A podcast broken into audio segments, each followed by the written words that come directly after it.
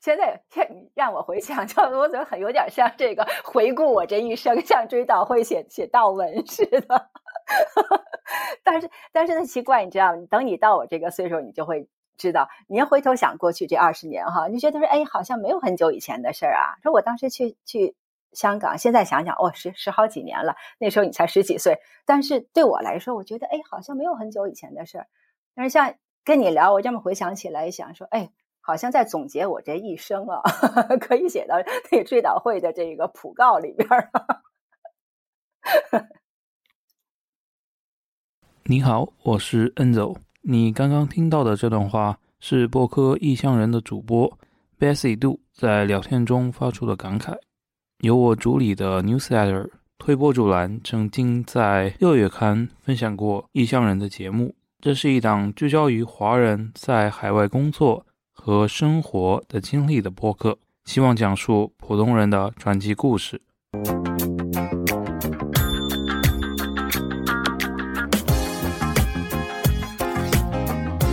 欢迎收听《异乡人访谈》，普通人的传奇故事，平凡人的精彩人生。初听《异乡人》，我就成为了节目的忠实听众。Bessie 的声音非常柔和，有一种吸引我听下去的魔力。节目短小精悍，二十几分钟就能回顾一位受访者丰富的人生旅程。越听节目，我就越对 Bessie 本人充满了好奇。出生在中国，如今定居欧洲的他，又有怎样传奇的经历呢？在异乡人的节目网页上，我只能找到他的一段英文介绍和两位 BBC 编辑对他的评语。这只言片语显然不能够满足我的好奇心。于是我在微信上向 Bessie 提出了视频聊天的请求。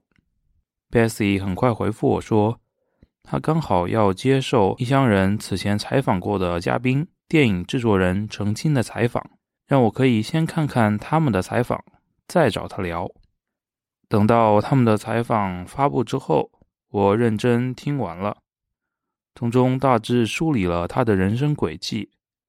于是，在新年期间，我又跟他约了一次线上的聊天，想要听一听他用自己的母语更详细的讲述他作为游牧民族的一生。时间回到上世纪八十年代，Bessie 在大学毕业后，留在北京教英语。八八年，他辞去了工作。决定前往美国攻读英语硕士学位。呃，首先呢，我是八八年就去了美国，在你出生之前很久。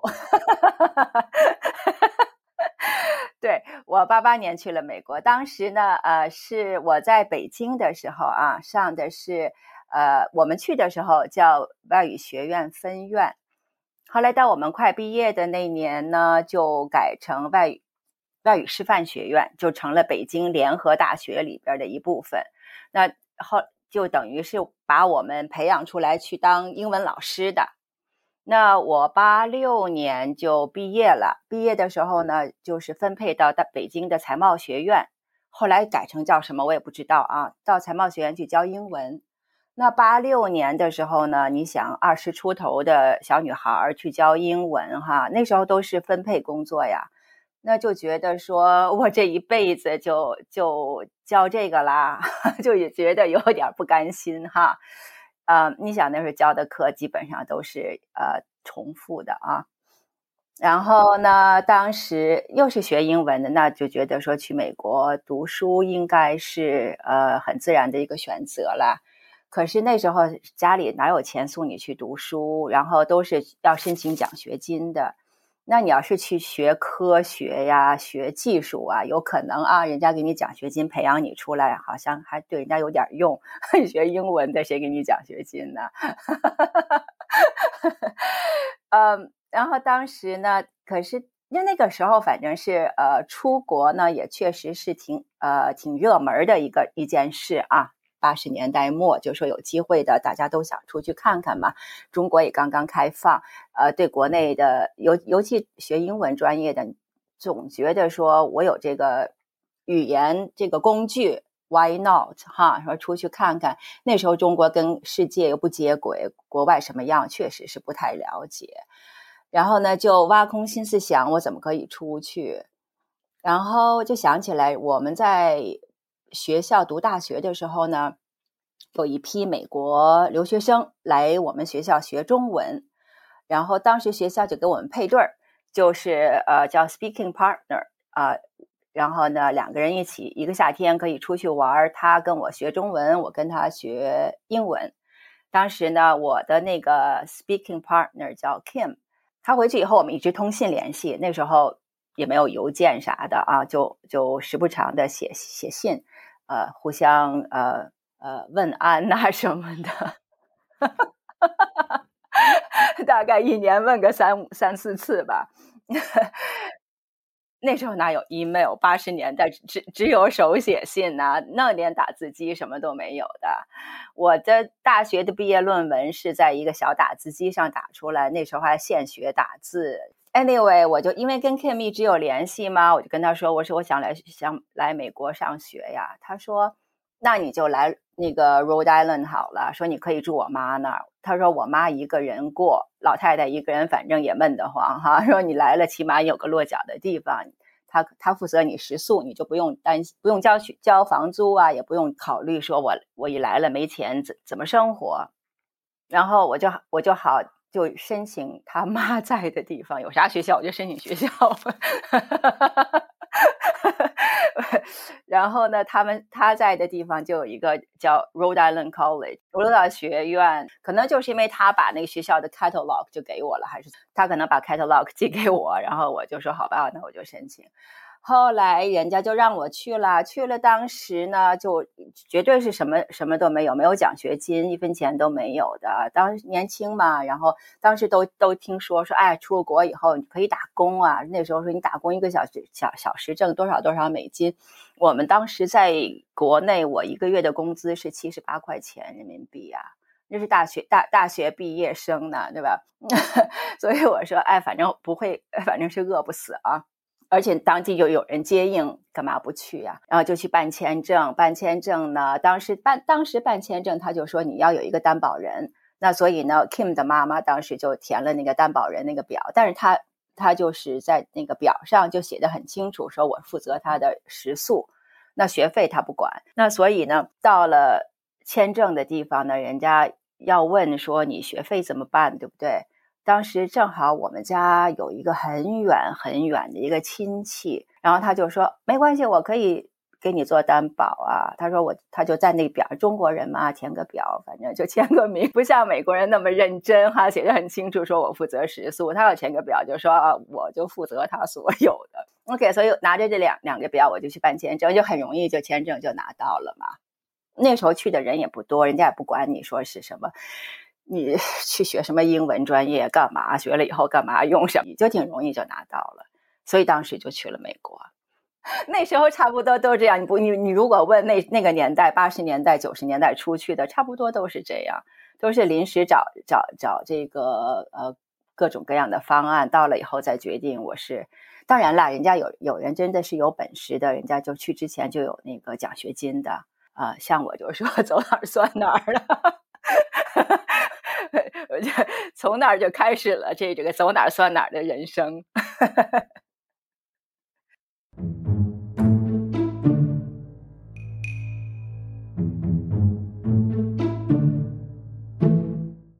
当时去的时候呢，就下意识的会觉得说，我就争取能尽量在那儿长期待下去，因为那时候中国跟世界的这个距离差的还是挺。挺大的啊，就呃就觉得说，就像跟你讲，我在北京一个月挣七十八块钱教英文，教大学英文。那我在美国，我到麦当劳打工也也比这七十八块钱多，对不对？当时完完全就是从这个角度讲啊，就是说比在国内的这个生活，呃，应该是容易啊，正生活会容易。你又有这个呃英文基础，应该不算啥，所以当时也没有多想，就想说去了，然后就看尽量能呃在那儿常待呗。那我毕业以后拿了那个学位之后呢，当时我的导师确实是说你是不是要继续读博士？那哎呀，读一个硕士下来都已经觉得好累。你想，我跟我一起上课都是人家美国学生，人家都是在那儿学的大学毕业，读的文学，读的英文，那我就跟人家距离差的多了，就已经很吃力了。好不容易这个熬出来哈，我说，哎呀，我先试试看找工作，我要是能找着。工作能这个养活我自己的呢，我就先工作一阵子，也许这个休息一阵子喘过气儿来，我心情好了再回来读博士吧。然后还是这种走哪儿算哪儿的那种心态哈。然后当时呢也是碰巧，你想那么小的地方，在 Providence。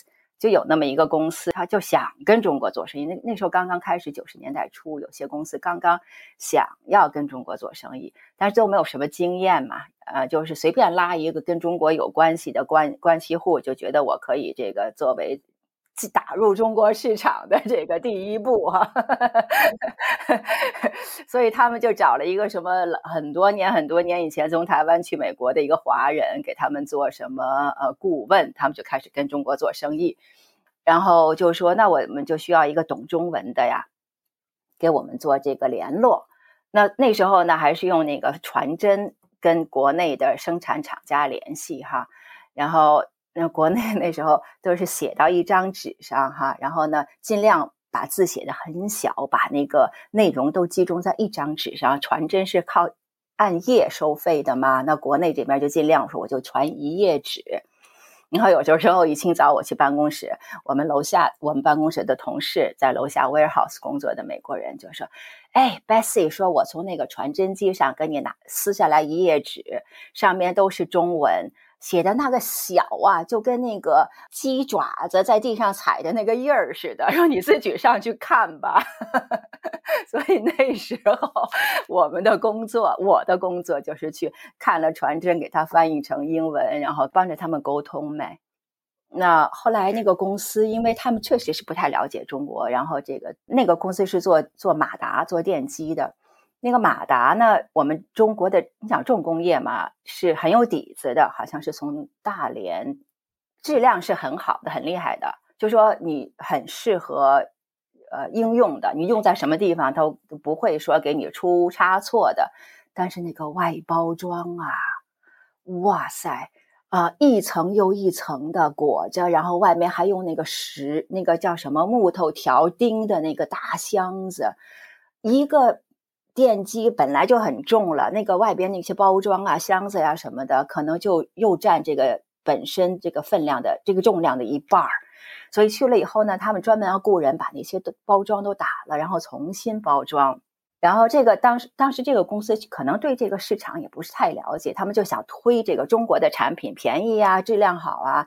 但是因为他要做很多功夫重新包装，他可能对那个市场呢有没有那么大的这个推动。能力，所以他没有做太长时间，他做做不下去了。他一大堆那个中国进来的那个，他卖不出去，这没办法，他就他就申请倒闭了。所以我好不容易找了一个我可以做的一个工作，他就倒闭了。然后，然后呢，当时从西从东部呢，就说搬家搬到呃洛杉矶那边，华人多呀，应该机会多嘛。至至于到那边干嘛再说了，然后去了也是开始呢，是在有一个好像是台湾人开的那个 freight forwarding 公司，因为那个台湾人他好像是他以前在呃台湾的航空公司的，所以他很有那个关系，他就做货运呐什么的。然后他除了做空运呀，也做海运。然后好像我在他那一礼拜干两天吗？还是三天？就做这个文书工作呀什么的。然后，因为我另外有两天呢，去 Santa Monica College 那个 Community College 去教英文。那因为他当时就找那种呃 part time，他就要求没那么高，说有 masters 就就可以。所以呢，我就去教他呢，就说呃一个学期最多给你三门课，然后超过三门好像就就不就不适应不适用这个 part time 了，他就要给你买保险啊这个那个的，所以最多三门课。那当时年轻也想也不想那么多，说什么保险不保险的，有病扛 着就是，也没也没太在乎，所以在那干了一阵子。从那阵之后，真的是觉得教教书特别好。虽然当时我离开中国的时候就学就觉得说教书，哎呀太没劲了，就教一辈子怎么办？结结结结果到了美国教这个，反而觉得哎教书这个工工作真不错，因为那个。就打交道的是年轻人嘛，就是他们高中毕业的美国学生。然后当时的那个，我记得最大的、最深刻的印象就是说，哎呀，美国高中毕业、大学一年级的学生写这个作文的水平，怎么跟我们在国内小学四年级学的是 那个水平一样啊？因为我们小学四年级就会就就想怎么写自然段，然后几个自然段放在一起是一是一篇文章。这个是他们大学一年级的课程。我教的第一门课就是 English One O One，那时候就讲是 English composition，就是怎么怎么构成一篇文章。所以一直差不多干到九七年啊，其实还挺好。当时呢，呃，Santa Monica College 是 part time，然后其其他的无论是贸易公司啊，还是中国餐馆啊，再可以做 part time，然后加在一起就是 full time。其实也真的真的是没有那种叫什么什么职业。设想啊，要要怎么怎么计划呀？真的没有，就说有个工作，干什么都行哈，只要是我又又喜欢这个过程。在美国学习和生活了十年后，Bessy 重新回到北京和家人在一起，因缘际会，从此成为了外媒记者。当时我就想说，回国呢，总会有有有有事可做嘛。然后回来以后就看说，呃，找那些呃什么外国企业可以去做翻译的，然后呃媒体去做新闻助理的，然后也有说呃有没有要呃学英文的，我可以回去回去教书。所以呢，呃就就反正给不同的方向发那个简历，结果呃 ABC America 他们说啊你来给我们帮忙好了。其实当时呢。他们让我去帮忙的那个契机，正好是九七年年初，呃，邓小平去世。因为那之前北中国也没有什么那种 breaking news，然后邓小平去世是大新闻，所以呢，所以当我记得当时那个 ABC 的那个 bureau chief，我是年初去找他。当然，那之前已经跟他联系过哈。年初去找跟他见面的时候，他说：“你啊，就回家听广播。那广播一 play Marshall music，你就赶紧来上班。因为当时大家都在 speculate 说邓小平快要去世了。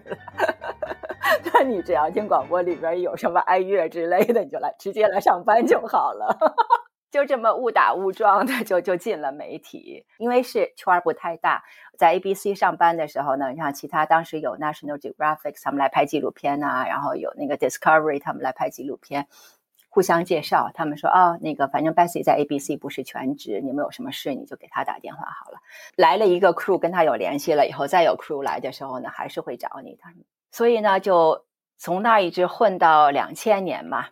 然后德国电视台他们说要找一个 full time producer，他们我的前任是说德语的，也说中文的，呃，外国人。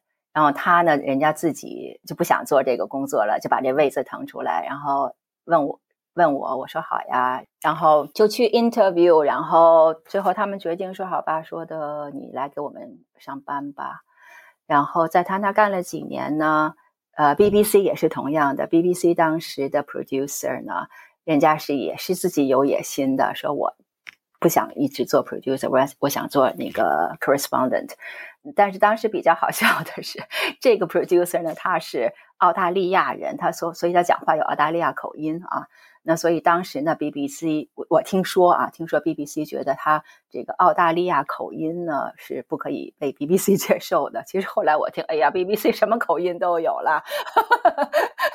但是在那个时候，让我我听说是，结果他就 一怒之下，可能也不是一怒之下，我夸张了啊，他就他就去了 Sky News，他走了又腾出来一个空。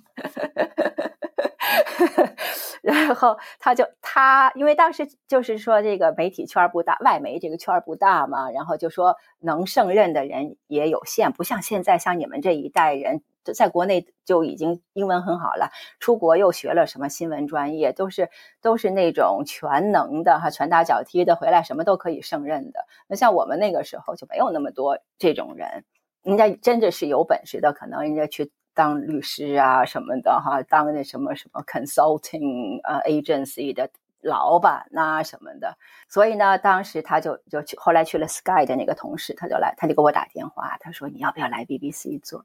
我想，当然啦，那 BBC 是说英文的，那那德国电视台虽然说做了一大堆工作，虽然说我出了一大堆主意，然后包括说呃从哪个角度讲啊什么的哈，最后他讲出来呢。还是我都不知道他在讲什么，我根本不知道他在说什么，我就只好说说我我信任你，没没有歪曲我当时的这个初衷啊，